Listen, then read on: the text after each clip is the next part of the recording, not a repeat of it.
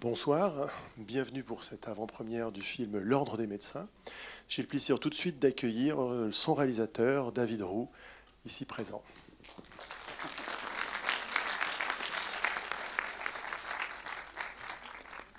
Bonsoir. Merci d'être venu jusqu'à nous pour nous parler de ce film.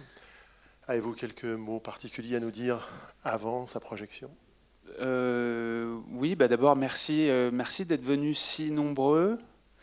Euh, on sait qu'au mois de janvier, en général, Angers est une ville de cinéma, ça se vérifie. Euh, je, vais, essayer de faire vite.